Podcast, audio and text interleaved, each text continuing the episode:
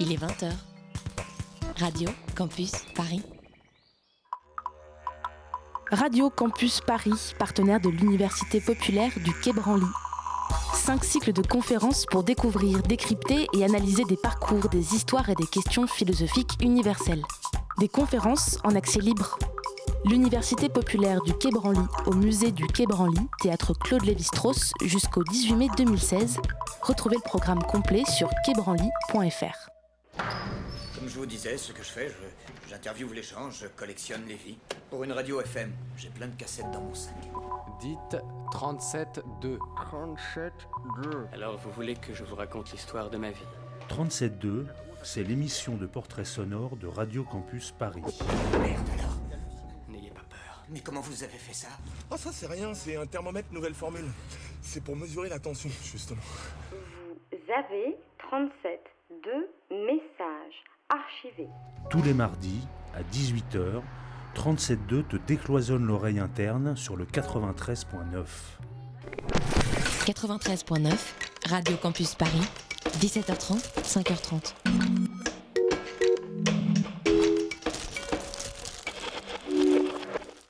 Il est 20h, c'est l'heure d'extérieur nuit. Down to business. I got my wild cherry diet Pepsi, and uh, I got my blackjack gum here, and I got that feeling. Mm, yeah, that familiar feeling that something rank is going down out there. Oui, non, non, vous vous trompez pas, il s'agit bien d'une apostrophe. hein. Voilà, je m'adresse à vous, chers spectateurs. Don't ever feed him after midnight. She's alive! Alive!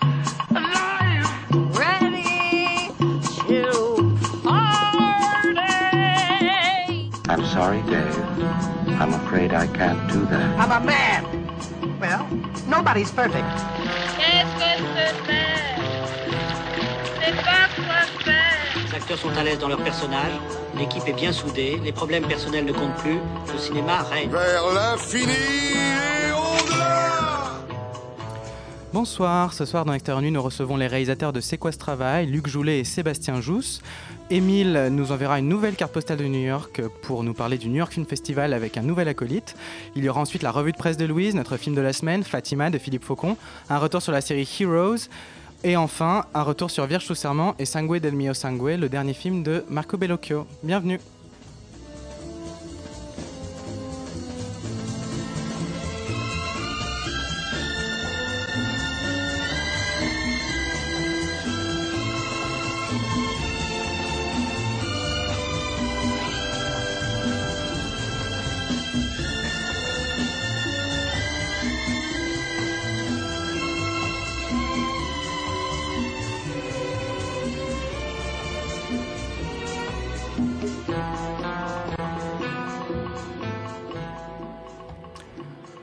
Commençons par euh, revenir sur C'est quoi ce travail, le film de Luc Joulet et Sébastien Jousse que nous avons reçu plus tôt dans la soirée. Euh, je vous propose d'écouter la bande-annonce et notre entretien tout de suite.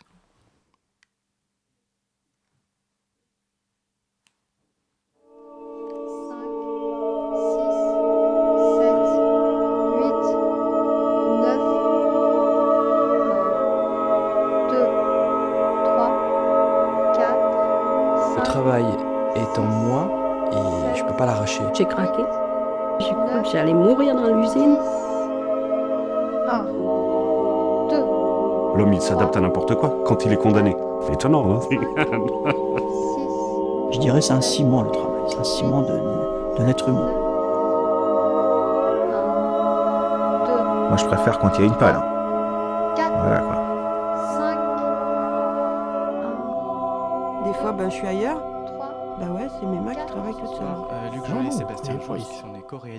Du film C'est quoi ce travail, qui sort aujourd'hui, euh, que pour certains d'entre nous, nous avions déjà vu au cinéma du réel lors de l'édition 2015.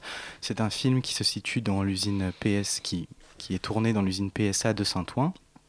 Euh, et il suit notamment, alors en parallèle, l'itinéraire et le travail d'un compositeur de, euh, de musique contemporaine qui s'appelle Nicolas Frise. Euh, et d'autre part, il effectue lui-même un travail avec les ouvriers plus autonome. Euh, donc voilà, donc on est ravis de vous avoir ce soir. Bienvenue. Merci. Merci de votre accueil. Ah, donc euh, première question, Louise, peut-être? Euh, oui, est-ce que vous pourriez euh, expliquer la genèse euh, du projet et ses différences par rapport à vos deux précédents films, qui étaient donc Cheminot et les, réquisitoires, les réquisitions de Marseille? en fait, depuis, depuis les réquisitions de Marseille, on, s'aperçoit que nos films se créent selon les circonstances, en fait, que crée chaque film à l'issue des réquisitions de Marseille, euh, il s'est trouvé qu'on est rentré en contact avec un CE des cheminots PACA et on a fait cheminot. Et à la suite de cheminot, on est, on est rentré en contact avec une commission de du, ministère de la Culture qui faisait le lien entre le monde du travail et le monde de la culture. Et euh, il a créé les circonstances de notre rencontre avec Nicolas Frise, qui était en recherche d'une résidence, euh, qu'il a trouvé à Saint-Ouen dans cette usine de PSA. Et, il nous a permis, de, de, dans son sillage, de rentrer dans ce, dans ce périmètre-là. et avec l'accord du directeur de l'usine, de pouvoir filmer à la fois le travail de Nicolas Frise, mais on ne voulait pas que ça soit que ça, c'est-à-dire euh, le, on voulait pas faire la chronique du travail d'un musicien dans une usine, on voulait, on voulait aussi filmer le travail de l'usine et faire que par le cinéma, on questionne ces deux travails. Qu'est-ce qu'ils peuvent avoir en commun? Alors, moi j'avais une question sur le, justement la double composition du film autour de la structure, qui est à la fois une structure parlée et une structure euh, musicale. C'est-à-dire, euh, d'une part, donc, vous faites parler les ouvriers. Enfin, dans le film, ce qu'on voit, c'est la voix en off des ouvriers qui parlent pendant qu'on les voit travailler. donc, il y a une sorte à la fois d'évasion et de très fort effet de raccord entre les, entre les, gestes et la parole. Et j'aimerais savoir comment vous avez réfléchi cette, cette structure-là, justement, entre la, composition musicale du film et sa composition euh, parlée, phrasée, je dirais. Nous, ce qu'on cherche avec, euh, avec chaque avec chacun des films que l'on fait, c'est à la fois de, pouvoir révéler cinématographiquement le travail à l'œuvre, c'est-à-dire le travail en train de se faire.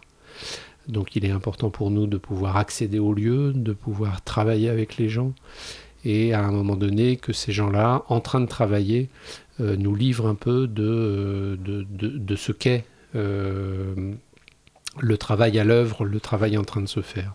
Et ce qui nous intéresse en parallèle, c'est euh, l'œuvre du travail, euh, ce qu'il produit sur l'individu et chez l'individu. Donc le, travail à l'œuvre, c'est plutôt, euh, j'allais dire, le travail de l'image. Donc c'est filmer le travail, c'est montrer le travail en train de se faire, de prendre le temps de montrer le travail. Et l'œuvre du travail, c'est effectivement cette voix, euh, ce, cet entretien que l'on fait avec les, les, gens qui acceptent de témoigner dans le film, que l'on fait euh, généralement tout de suite après euh, la journée, le lendemain de la journée de tournage.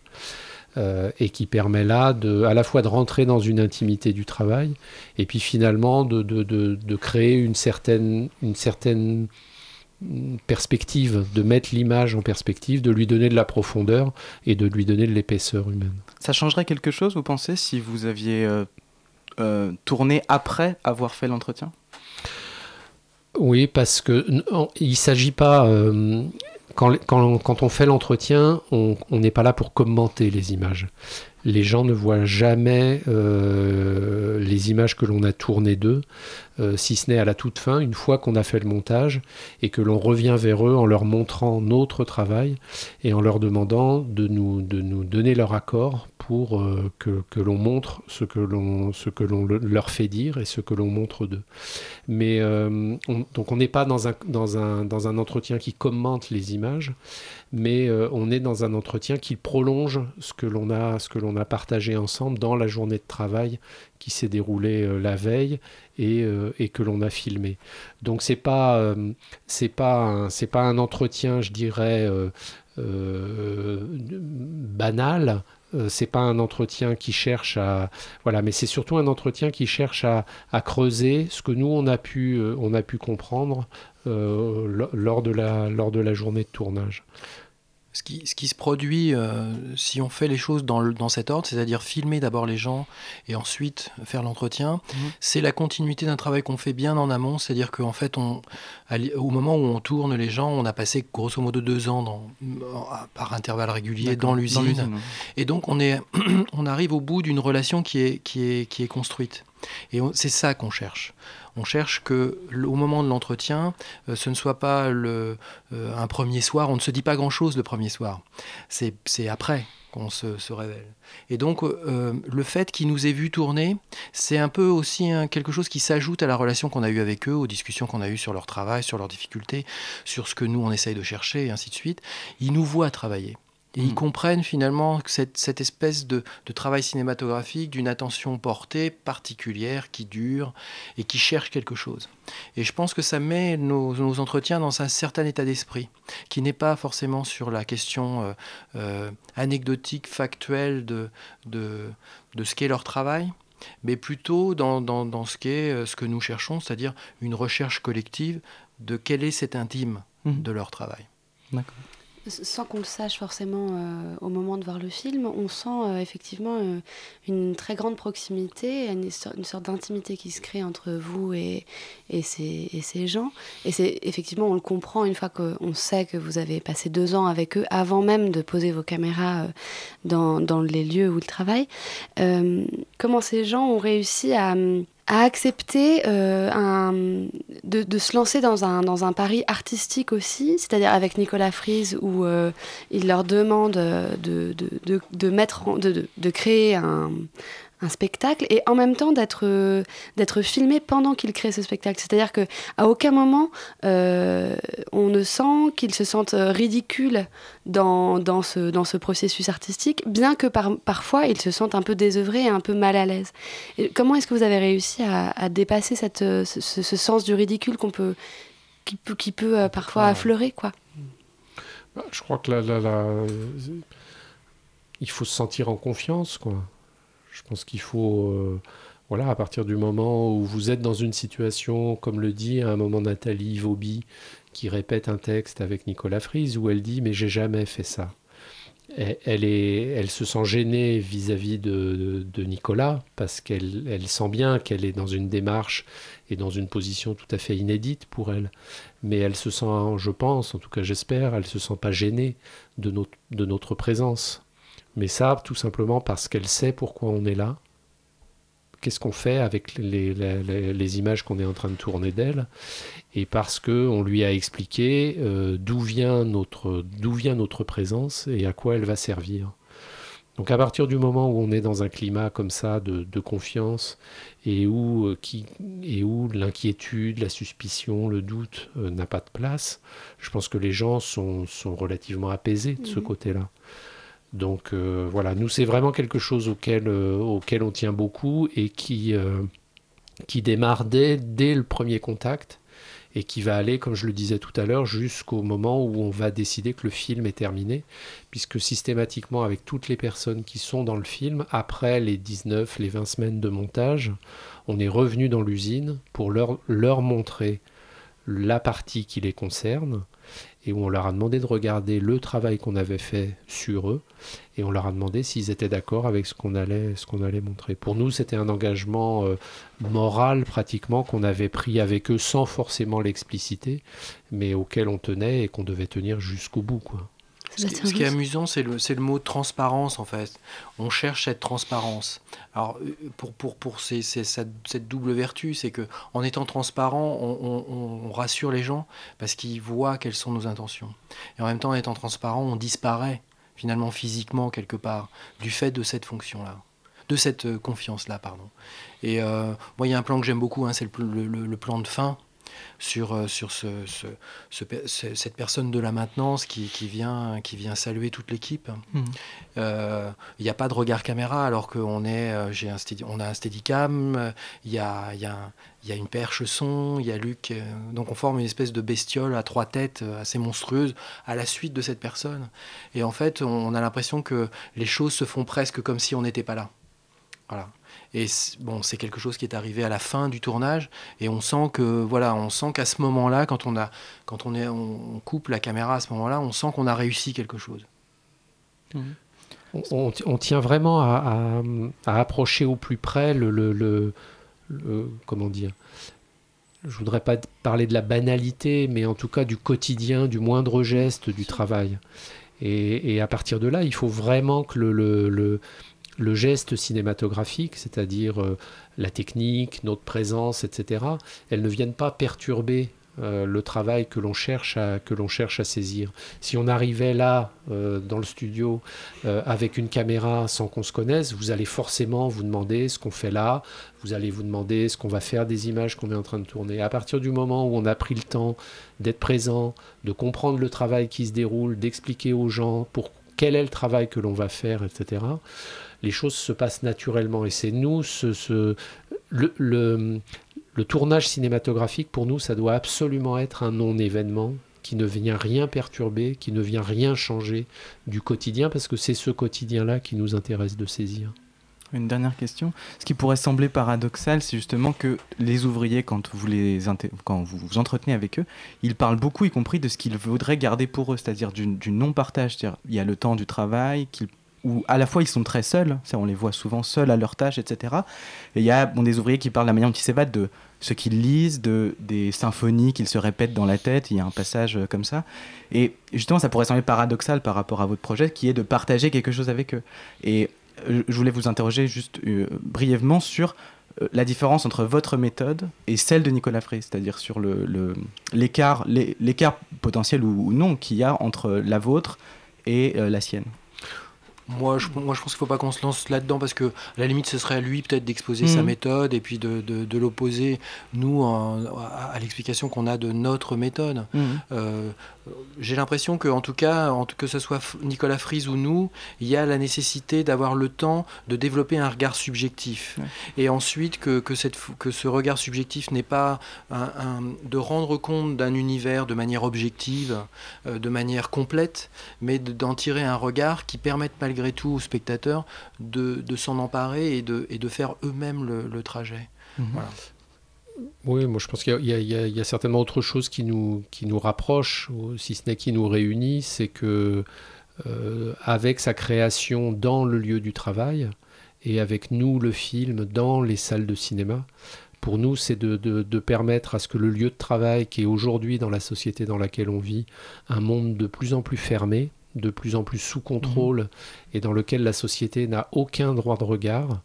Euh, Nicolas Frise, il, il- il tient à ce que ces concerts aient lieu dans le dans le- Sur dans le lieu de l'enceinte travail. du travail. Ça veut dire que le public rentre dans le lieu, que le lieu tout d'un coup s'ouvre à la société. Mhm. Et nous, avec le film dans les salles de cinéma, c'est aussi un moyen pour la société euh, de savoir ce qui se passe à l'intérieur. Mhm. Et je pense que l'un des enjeux aujourd'hui euh, politiques, à partir de nos, de, nos, de nos pratiques artistiques et des démarches culturelles qui sont les nôtres, c'est celle-là, quoi. C'est de faire en sorte que, qu'un lien demeure entre la société Mhm. et, euh, et le lieu du travail, qui devient quand même, euh, contrairement à ce qu'on raconte d'autres, euh, d'autres espaces de la société, une vraie zone de non-droit. Mhm. Très bien, Bah, on vous remercie beaucoup, Sébastien Jousse et Luc Choulet. Merci beaucoup d'être venu. on rappelle que votre film sort aujourd'hui en salle. On remercie beaucoup Sébastien Jousse et Luc Joulet. On passe maintenant à la chronique d'Émile sur le New York Film Festival avec euh, son ami Julian. Donc, le New York Film Festival vient de s'achever. C'était un festival euh, très éclectique, avec notamment donc une compétition dominée par les, films français, puisque aux deux titres canois de, de et de Brisé s'ajoutait notamment euh, Microbe et Gasoil de Gondry. Euh, et d'ailleurs, Desplechin et Gondry euh, ont fait le déplacement et ont assuré des, des masterclass euh, publiques. Et au milieu de ces, de ces films, euh, on, a aussi pu voir des, des- documentaires qui, euh, qui étaient passés par Venise, notamment le, De Palma euh, de Jake Paltrow et Noah Baumbach. Et au milieu donc, de, de tous ces films-là, on a pu voir donc, un documentaire sur le photographe Robert Frank, qui est aussi un vidéaste expérimental.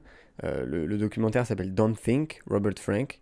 C'est un film particulièrement intéressant puisqu'il convoque à la fois euh, des entretiens avec les gens qui côtoient Robert Frank, Robert Frank euh, qui était venu d'ailleurs présenter le, film au festival, et des bouts des, des- films de Robert Frank qu'il a tourné entre les années 90 et 2000.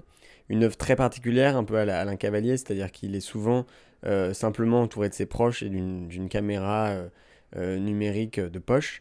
Et il a tourné comme ça une, près d'une dizaine d'opus qu'il décrypte dans le, dans le film particulièrement intéressant. Et par ailleurs, on a pu avoir euh, un débat une post-séance euh, assez intéressante sur le fils de Saul, puisque l'acteur principal, Gézar Rory, qui joue donc le Saul Aslander, est un poète hongrois qui vit à New York, et donc il est venu, venu avec Laszlo Nemes, le réalisateur, parler du film, et c'était extrêmement impressionnant après avoir vécu ce film extrêmement physique de voir euh, l'interprète venir euh, défendre, défendre son rôle.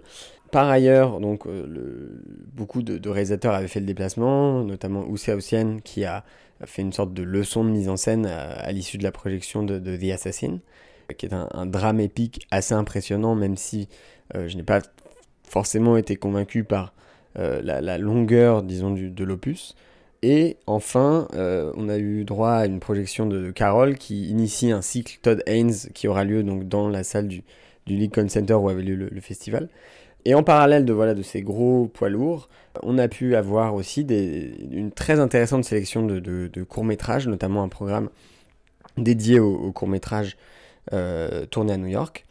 Et enfin, il y avait une sélection euh, de films expérimentaux. Donc c'est assez intéressant de voir un festival qui fait la passerelle entre cinéma entre guillemets traditionnel de fiction et des œuvres qu'on a moins l'habitude de voir. Et Julian va nous en parler puisqu'il il a pu voir euh, deux films du, du, programme expérimental. Bonjour, je m'appelle Julien Pasqueguer. Euh, J'ai eu l'expérience de voir quelques films expérimentaux.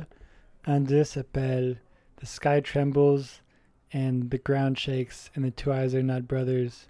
Le sujet, c'est d'un cinéaste qui va dans euh, Maroc euh, pour tourner un film.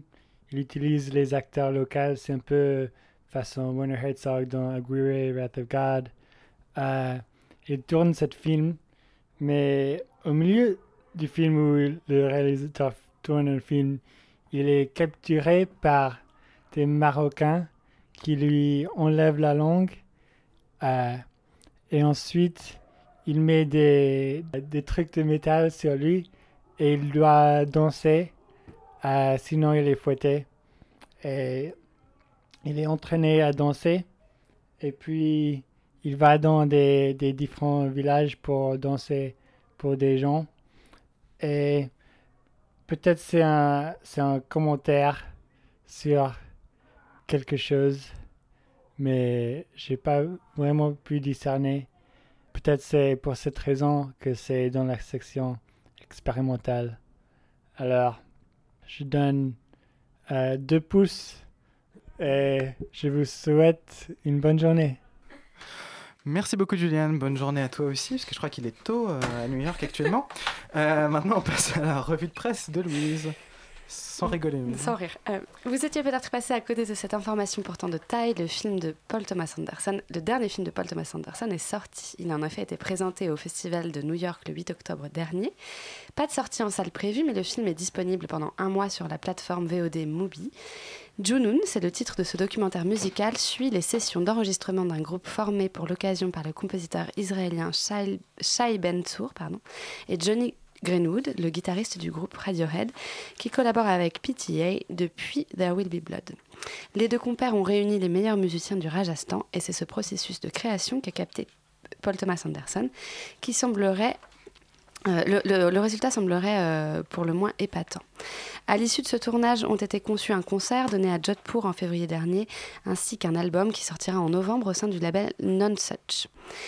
Celui auquel vous n'aurez sans doute euh, pas échappé si vous ouvrez euh, régulièrement les journaux, c'est Vincent Bolloré. Dans le supplément télé du Nouvel Obs en date du 4 octobre, euh, c'est un article qui est, disponible en ligne, Véronique Groussard décrypte les stratégies de l'homme d'affaires et actionnaire principal du groupe Vivendi, détenteur entre autres du groupe Canal+. Mais bien que les têtes tombent depuis la rentrée, bien que les têtes tombent depuis la rentrée, les ambitions du Breton en matière de cinéma semblent encore assez floues. Vincent Bolloré a débarqué Nathalie Coste-Sardan en poste depuis un peu plus d'un an à la tête du cinéma à Canal+, et qui avait été à la tête de Ciné+, la chaîne consacrée au cinéma. Euh, elle a été remplacée par Didier Lupfer, un producteur à qui l'on doit notamment Gainsbourg Heroic, mais avant cela, Didier Lupfer était directeur du cinéma à Canal+. Comme quoi, tout change, rien ne change. Quoi qu'il en soit, ni Lupfer ni Bolloré ne devraient pouvoir toucher à l'accord valable 5 ans que Nathalie Coste-Sardan avait signé avec avait signé il y a quelques mois avec les organisations professionnelles du cinéma, dans lequel la chaîne s'engageait à consacrer 12,5% de son chiffre d'affaires, soit 225 millions d'euros par an, à la production ou à l'achat de films, avec une obligation d'aider les premiers films et les films à budget modeste. Notons que Didier Lupfer devient également le président de Studio Canal, la filiale du groupe consacrée à la production et à la distribution de films, et son vice-président n'est autre que Stéphane Sellerier, PDG de Mars Distribution. Or, on a appris au cours du 60e congrès des exploitants qui s'est tenu à Deauville il y a 15 jours que Vivendi prenait une participation à hauteur de 30% dans le groupe Mars Distribution. Pas d'inquiétude pour autant, les personnes concernées ont clamé haut et fort leur attachement à la sacro-sainte indépendance.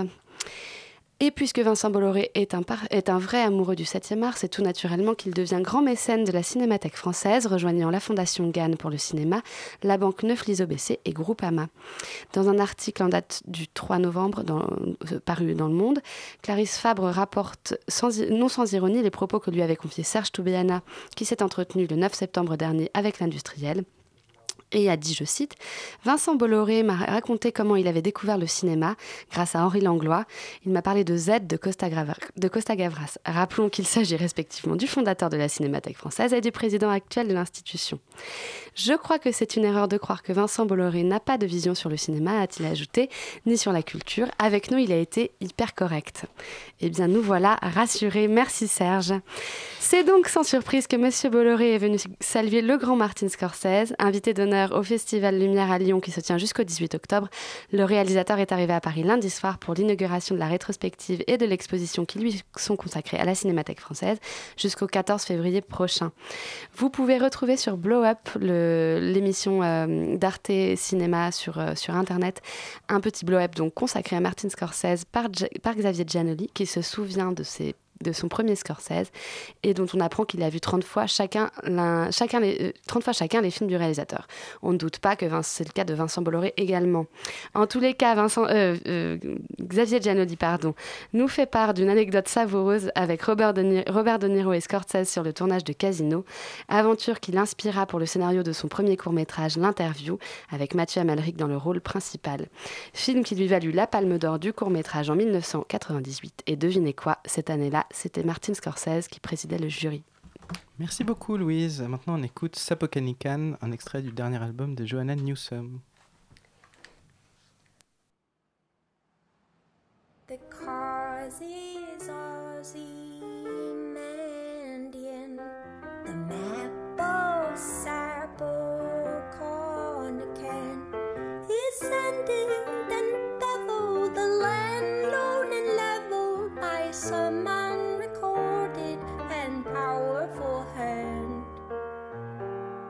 plays along the monument and drums upon a plastic bag.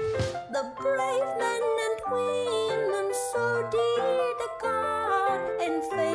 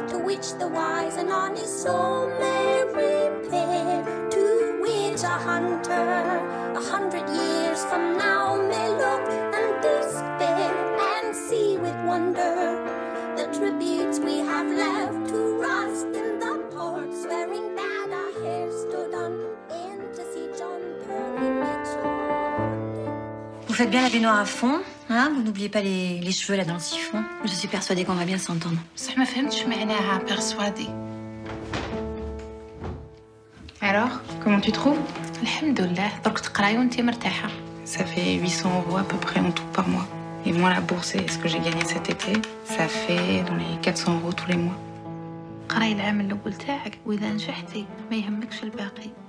C'était un extrait de la bande-annonce de Fatima de Philippe Faucon, euh, qui raconte l'histoire d'une sorte de mère courage euh, qui vit avec ses deux filles et l'une des deux, l'aînée, euh, Nesrine, décide de partir euh, faire des études de médecine.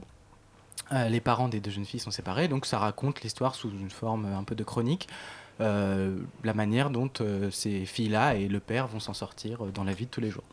Euh, voilà, donc on commence avec David sur ce film. Bah oui, ça ne fait que la troisième fois que j'en parle, puisqu'on en avait parlé à Cannes. exact, à Cannes, on en avait déjà parlé. qu'on en avait parlé lors du Champs-Élysées Film Festival, parce que c'était un, un film qui était en avant-première à ce moment-là, donc c'est toujours difficile de retrouver des, des choses un peu neuves à dire. Euh, mais on l'entend. euh, Peut-être enfin, les gens du se coup- souviennent Tu veux pas passer aussi. ton tour? Non, mais je pense que les gens prennent des notes quand je parle.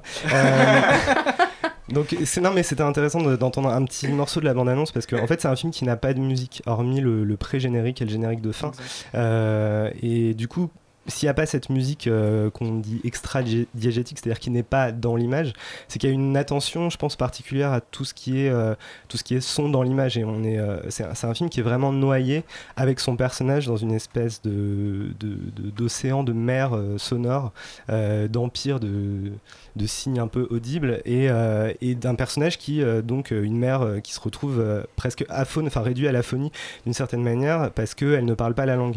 Il y a donc l'arabe de Fatima et son, son français, son français Hésitant. approximatif, hésitant. Il y a le- la technicité des termes médicaux de, de la fille aînée Nesrine, qui apprend par cœur, qui voilà. Elle est en première année de médecine. nuit blanche, elle, est en- elle est en première année de prépa et en fait sa mère se bat pour qu'elle puisse pour qu'elle puisse mener à bien cette, cette première année. Et puis il y a le français, euh, le presque le néo-français hyper hyper contemporain de, de Swad qui est la, la fille euh, cadette.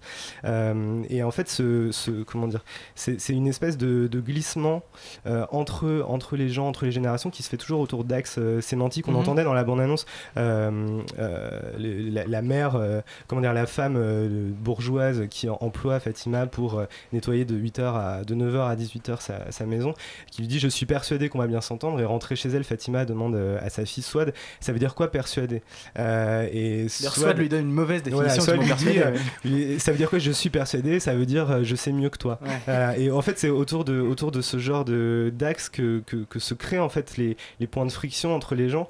Euh, le, à un moment il y a, il y a la- justement, enfin lui se mo- se moquait de moi parce que je faisais pareil tout à l'heure, il y a la fille Nesrine qui fait une espèce de percussion corporelle sur elle euh, Je me pendant que son, son petit son petit Ah, ami tu as chante, imité euh, Nesrine, c'est ça? Voilà, non, mais c'est imité Nesrine. comme ça. voilà, Voilà. exactement. Euh, pendant que son petit copain euh, ch- chante euh, Osez Joséphine de Bachung euh, de manière aussi approximative, mais en mettant Nesrine à la place de Joséphine, etc. Où il y a justement l'intériorité hyper prolixe en fait de ce personnage de Fatima qui se révèle dans l'écriture quand elle est au contact d'une médecin qui est, qui est bilingue. Et en fait, ce qui, est, ce qui est très beau dans le film de Faucon, c'est vraiment que les corps sont des instruments. Les corps ont une musique à jouer, une musicalité, et toutes les musiques sont. Si c'est vrai, Elisabeth, t'auras la parole tout à l'heure, mais c'est vrai. tout- toutes les musiques, euh, toutes les musiques méritent d'être jouées, méritent d'être entendues. Et d'ailleurs, en fait, ce qu'on entend, ce que, ce que je disais tout à l'heure, c'est qu'il n'y a pas de musique sauf, euh, sauf à ces deux moments du film. Et en fait, c'est une musique qui mélange. Donc en fait, on a du piano, il me semble, et puis ensuite, euh, alors je sais pas si c'est l'oud ou enfin un, un instrument typique. Ouais, je crois que c'est l'oud. Voilà, c'est ça.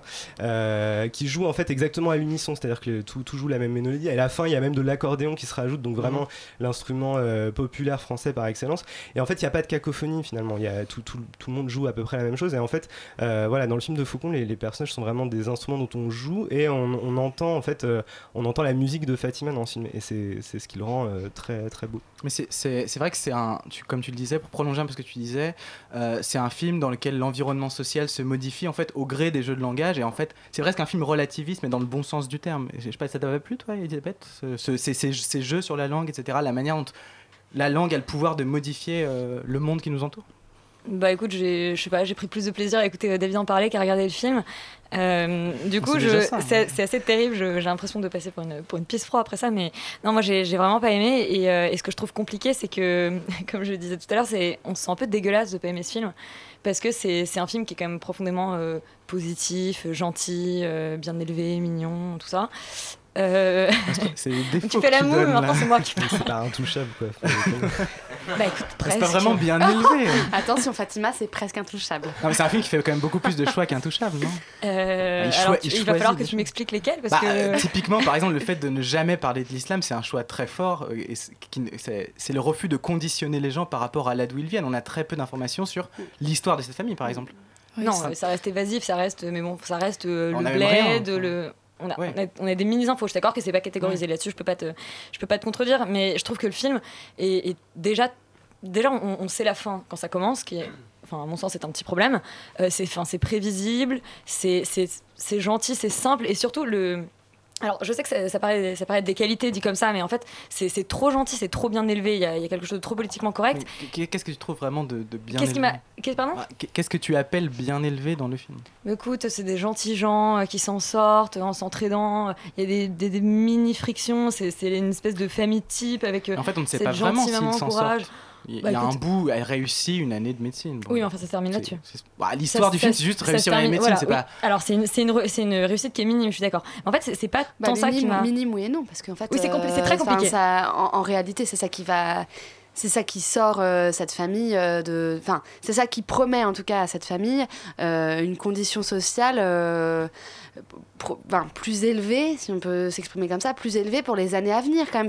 J'ai quand même l'impression que cette, cette, cette fille aînée qui décide de passer médecine, qui par chance, enfin pas par chance parce qu'elle a énormément travaillé, réussit à, obtenir cette année de médecine, j'ai l'impression que c'est ça qui. Enfin, c'est là-dessus que tient en fait le- le- je sais pas comment dire ça, mais- non, non, c'est là-dessus que, tient, euh, que, que tiennent ces trois femmes, quoi. C'est c'est là-dessus qu'elles se disent, bah ouais, sans doute que maintenant que, maintenant que la fille aînée a eu ça, bah on va enfin pouvoir euh, respirer, quoi. Enfin, moi, je l'ai vraiment vu comme ça, mais bon. Et puis Voilà. pour rebondir ce que, ce que dit Louise, plus que de la réussite de la fille, il y a aussi la réussite de la mère. Parce que précisément, le film se termine sur la mère qui sait lire le nom de sa fille sur les listes d'admissibilité.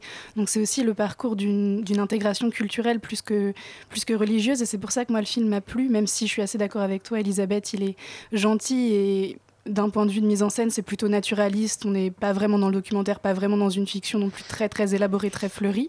Mais ça laisse justement cette chance à à un parcours sur le langage, tant euh, les jeunes filles qui, enfin une, la- l'aînée qui cherche aussi à apprendre l'arabe, et euh, la mère qui fait tout pour apprendre le français.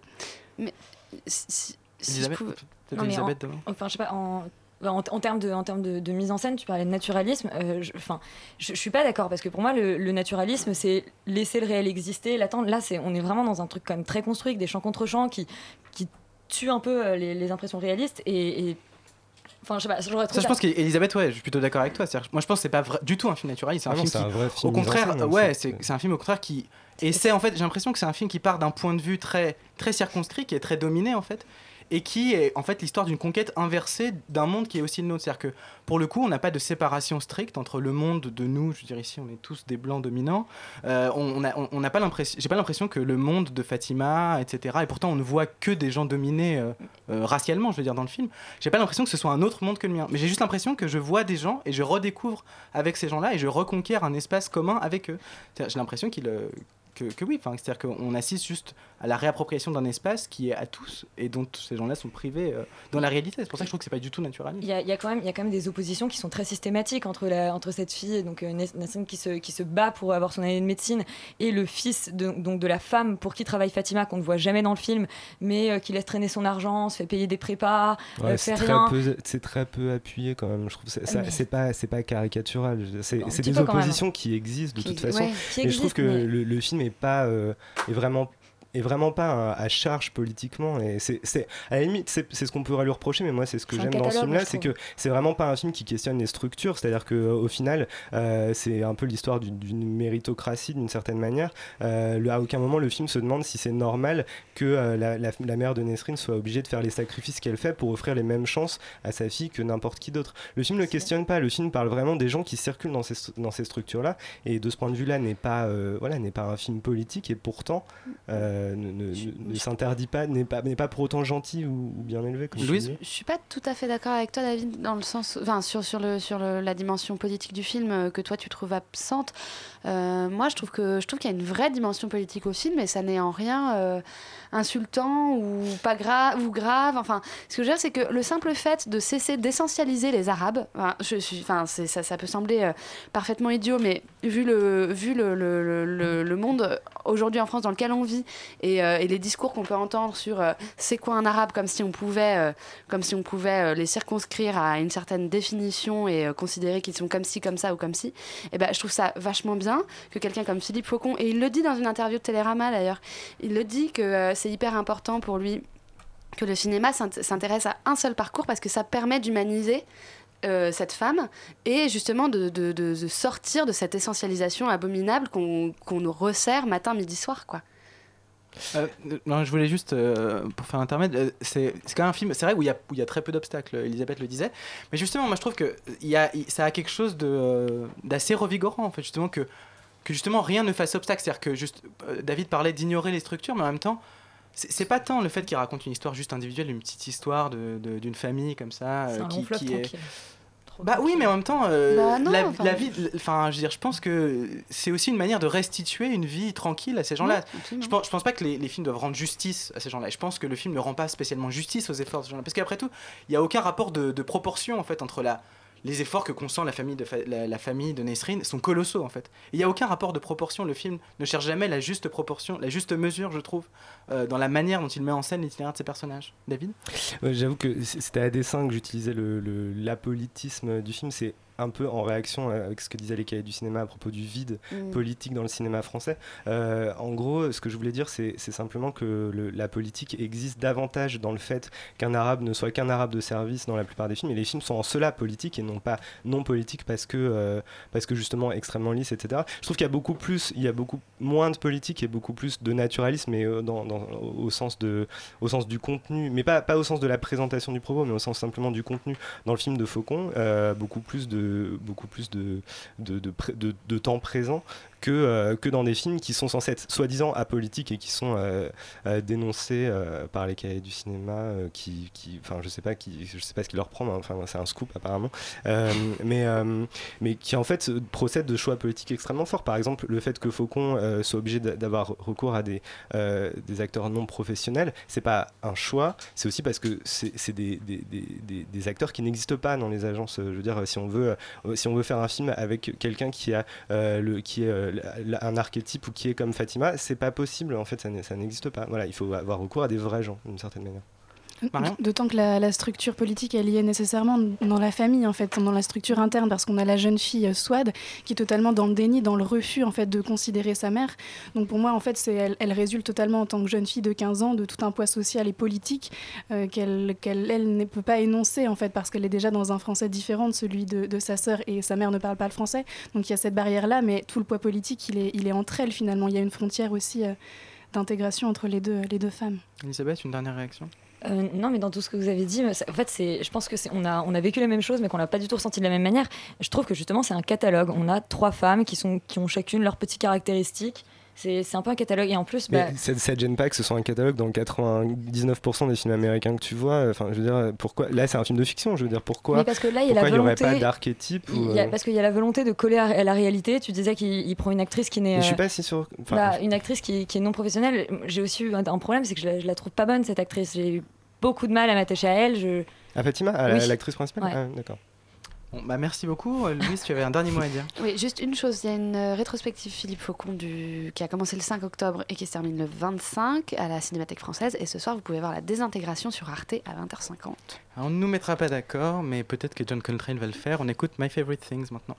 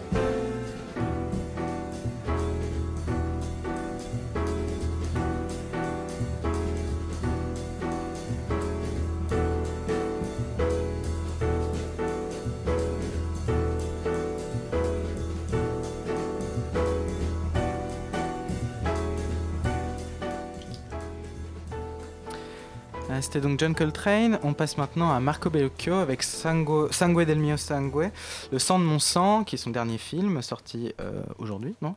Non, il y a la semaine dernière, pardon. Excusez-moi. Euh, donc c'est un film en deux parties. Une partie qui se passe au XVIIe siècle. C'est un chevalier qui vient euh, dans un couvent en espérant laver l'honneur de son frère qui a consommé une union sexuelle avec une femme. Et il, il s'agit de prouver qu'elle est l'incarnation de Satan pour que son frère puisse être enterré proprement. Et dans une deuxième partie, euh, les mêmes acteurs reviennent et le chevalier est cette fois-ci un inspecteur des finances. Euh, il accompagne un milliardaire russe euh, qu'il veut aider à racheter le couvent, mais il se trouve que le gardien du couvent s'oppose à cette vente, puisque dans ce couvent, on découvre que vit un comte qui est censé être mort et qui vit, vit à l'état de vampire. Cyril, ça t'a plu ce film Euh, c'est un peu, euh, oui, disons non, moyennement. C'est c'est un film qui, Merci, comme tu dis, tu t'insistes sur le fait que c'est en deux parties et donc c'est quand même la grosse, on va dire, on va dire à la fois originalité du film et c'est en même temps, je pense, une, une limite assez forte. à ce qu'on, au, fait que je l'ai apprécié en tout cas.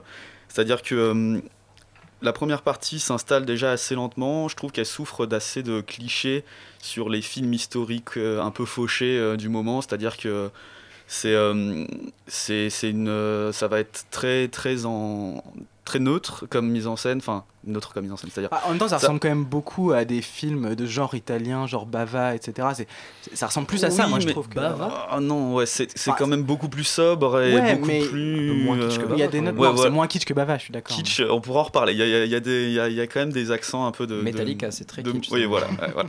Metallica, merci.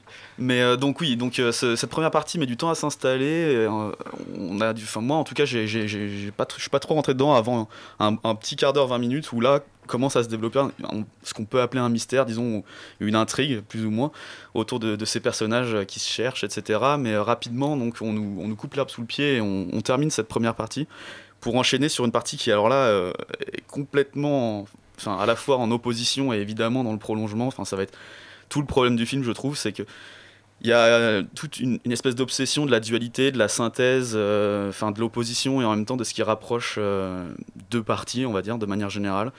Beaucoup de choses fonctionnent en duo dans le film. Et cette deuxième partie va être en, en opposition beaucoup plus bavarde, beaucoup plus, euh, on va dire, drôle, enfin... euh, elle est assez elle- bouffonne, en Aimerait, fait, euh. voilà, bouffonne, mais dans le sens euh, un, peu, un peu plat du terme aujourd'hui, enfin dans le sens un peu, euh, un peu pas, pas Oh, drôle. t'es en un bouffon, en. Et, euh, et donc, et donc c'est, voilà, on va, on va essayer de voir. Alors, tu- le fait que, en fait, le film, je trouve, est trop, trop obsédé par ces, euh, par ces deux parties, par essayer de raccorder à la fois, d'opposer et de rapprocher ces deux parties. Ça va être, euh, ça va passer à travers beaucoup, beaucoup de, donc la réutilisation des mêmes acteurs pour euh, continuer le, pareil et l'identique et en même temps c'est différent, etc. La seule vraie continuité qu'on trouve entre ces deux parties, c'est l'obsession des, des hommes pour les jeunes femmes. C'est pas hyper C'est nouveau. souvent comme ça, hein. C'est nous. c'est- c'est- je dis pas que c'est pas vrai, mais c'est peu nouveau et c'est et c'est surtout illustré à travers des, des symboles un peu un peu euh, galvaudés du style la pleine lune, du style euh, des Non mais c'est vrai que c'est un film presque de genre, ça je suis d'accord. Mais disons que c'est quand même un film qui a une vraie méthode, moi je trouve. C'est que tu parlais de l'entre-deux. C'est c'est un film qui, alors que tout fait écho entre les deux parties, qui refuse complètement les équivalences entre les deux et qui a une sorte, et qui a une sorte de méthode. Ce qui, ce qui est presque intéressant en fait, c'est de remonter le fil du film, non Stéphane? Moi, je trouve au contraire que c'est un film qui est très bien lié, mais par la- pas par des questions qu'on a abordées jusqu'ici. Bon, alors déjà, moi, le, le Metallica, j'ai adhéré, parce que je trouvais que c'était non pas au contraire une kitschisation, mais un lissage de euh, Nothing Else Matters, de toute façon, il n'y a rien d'autre qui compte, comme ils le disent si bien. Ensuite, moi, le film, il est euh, intéressant dedans, parce que moi, le lien, je le trouve pas qu'il soit fait. Bon, alors évidemment, il y a une obsession pour les jeunes femmes qui se fait dans les deux liens, mais pour moi, le lien se fait par les deux marginaux. Donc le personnage de la jeune femme qui vit la liaison et le personnage du comte sont pour moi les deux personnages qui sont intéressants parce que justement moi le lien entre les deux parties je trouve qu'il est fait méthodiquement par ces deux refus de la soumission, ces deux marginaux en fait. La question c'est à quelle hégémonie ils refusent de se refuser, à quelle, euh, quelle est en fait cette soumission. Et c'est là que la phrase prend cher, c'est intéressant parce qu'au au Moyen Âge l'hégémonie dont, elle est euh, victime c'est celle de l'Église, donc celle des mœurs. On interdit la, on interdit la liaison, donc on la, on la montre comme étant un suppôt de Satan. Tout le film s'attelle à prouver, la première partie s'attelle à prouver que c'est un suppôt de Satan, jusqu'à aller par la, à la preuve du feu, où évidemment on finit par euh, l'emmurer, euh, pardon pour la, spoil, la spoil fêtes. Et la deuxième, la deuxième soumission, pour moi, c'était l'hégémonie sociale qu'il verbalise entre guillemets par Internet. Il y a un moment donné, son dentiste lui dit aujourd'hui les jeunes veulent tous surfer sur Internet et euh, voilà, ils devraient pas parce que la mafia, ceci, cela, nanana, ils n'ont pas le droit de surfer. Et ce ce qui traduit d'intéressant là-dedans, c'est qu'en fait, la dualité qui les lie, c'est la dualité existence-disparition. Elle veut à tout prix exister, donc exister dans l'amour, et lui veut à tout prix disparaître. Il s'emmure donc dans une prison que le russe vient du coup racheter, donc il veut le, le mettre à jour, et lui veut se cacher en fait. Donc ce qui, euh, ce qui, le, là où le, le paroxysme du film euh, est atteint pour moi, c'est quand le dentiste lui dit voilà toi ta chance c'est de, de ne pas avoir d'enfants parce qu'ils sont le sang de ton sang. Et le sang de ton sang, en fait, c'est ce truc d'existence. C'est le, le sang du sang que, que elle fait monter, parce que monter le sang à la tête, etc. Bon, expression du vieux, du français, c'est ce sang, en fait, qui va donner lieu d'existence. Et c'est comment ce- cette espèce de, justement, on a parlé de vampire.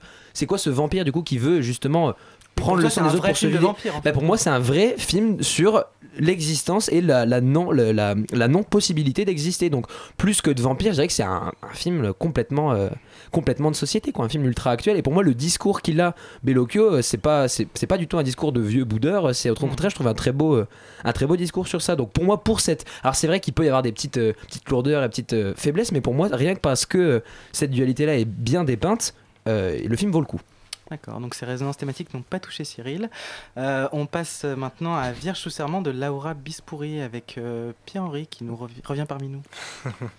Oui, Vierge au serment qui n'est donc pas le dernier film de Michael Haneke, malgré son titre euh, poilant, mais le premier film d'une jeune réalisatrice italienne, Laura Bispouri, qui raconte le parcours d'Anna, une jeune fille qui est née dans un village reculé des montagnes albanaises, très très reculé, euh, puisque la, tra- la tradition patriarcale est encore très forte, c'est-à-dire que les femmes sont, euh, vivent dans la contrainte d'un rôle subordonné dans la société, sauf si elles font le vœu solennel de rester vierges, super, euh, et de prendre l'aspect cool. physique et vestimentaire des hommes. Et à ce moment-là, elles se retrouvent euh, dans une position plus élevée dans la société. Donc le film, en fait, prend pour point de départ cette espèce d'étude de cas, qui est en fait le seul cas en Europe d'encadrement traditionnel et social euh, des concepts du transgenre et du travestissement, ce qui peut être assez intéressant Mhm. comme point de départ. Euh, et euh, ce qui fait en fait que le film aborde la question du genre de façon originale. Et euh, il va osciller délicatement entre une position donc pseudo-ethnographique, comme, on, comme je viens de l'évoquer, notamment à travers justement la scène du serment, puisque Anna va prêter serment et va devenir justement une vierge sous serment. Et un récit de formation, puisqu'elle va aussi finir par quitter le lieu où elle a grandi pour rejoindre sa sœur, qui, elle, euh, euh, trouvant la situation in- insupportable, s'est déjà enfuie et est partie construire sa vie en Italie. Euh, donc c'est à la fois un parcours de déconstruction des normes sociales que le film offre à voir et une conquête de son propre corps. Donc Mhm. il, il lie les deux questions. Et euh, en effet, c'est bien le corps, le corps de, de, de l'actrice qui joue Anna, qui est Alba Rohrwacher, qu'on a déjà vu pas mal ces derniers temps Souvent, euh, au cinéma, notamment dans Hungry Hearts euh, au printemps dernier, où elle jouait déjà une femme qui avait des soucis avec son Mhm. propre corps. Euh, et donc c'est son corps qui est au cœur du film et qui, qui est une- un corps prison en fait, et dont elle va tenter de se libérer et de s'émanciper.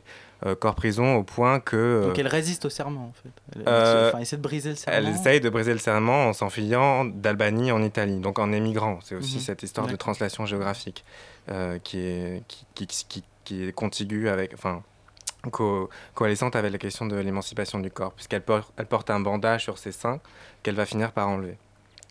Euh, et la, la, réal- la filme de façon assez subtile justement cette émancipation du désir, à la fois désir de soi, puisque c'est un, on ne lui a pas appris à se désirer elle-même, euh, et désir de l'autre, puisqu'on on a nié aussi le désir qu'elle pouvait avoir pour, euh, pour une femme ou un homme. Euh, et il y a un lieu emblématique qui va justement être le lieu de la prise de conscience de ce désir, c'est la piscine, puisqu'elle va passer beaucoup de temps dans la piscine, car sa, sa nièce, donc la fille de sa sœur, euh, fait de la natation synchronisée. Et c'est assez intéressant, euh, puisque la piscine, c'est vraiment le lieu, un lieu très marqué par la question du genre. Mhm. Et, et, et le désir va se focaliser notamment sur un personnage qui est celui du maître nageur. Donc la réalisatrice explore comme ça, de façon dans, dans l'inframince un peu, euh, les frontières entre la masculinité et la féminité. Elle filme de façon très subtile la manière dont justement euh, on remonte sa manche, ou on déboutonne un bouton, comme ça on déboutonne une chemise, et, et ça, va, ça va se jouer comme ça tout doucement jusqu'à la, la scène finale du, du film entre les deux sœurs qui est très belle et très émouvante. Tu as aussi découvert un film au London Film Festival ce Oui, un film qui est en lien justement avec cette question du genre, également euh, tourné par un réalisateur italien qui s'appelle Carlo Lavagna. C'est son premier film qui s'appelle Ariana et qui lui explore la question de l'intersexe, donc de l'hermaphrodisme, à travers le parcours euh, d'une femme, Ariana, euh, qui est née hermaphrodite et euh, à qui ses parents ont assigné le genre féminin peu après sa naissance. Voilà, et le film va, va explorer en fait cette espèce de reconquête du corps aussi euh, à- au- pendant le temps d'un été. De manière aussi transversale? Non, parce que en fait, ça- ça- le film est circonscrit à la question de la découverte du désir pendant un été. Un film plus restreint, plus- plus restreint, plus intimiste aussi, Mhm. assez personnel, parce que le réalisateur a mis a mis sept ans à le réaliser. Mhm. Et euh, voilà, le film n'a pas encore de distributeur en France, donc euh, on espère Bah, le voir Il sur faut les appeler écrans l'acide. Donc nous parlions il y a deux semaines. Euh, bah, merci beaucoup Pierre-Henri, c'est la fin d'Extérieur Nuit. On remercie Étienne, notre réalisateur, et on vous dit à la semaine prochaine.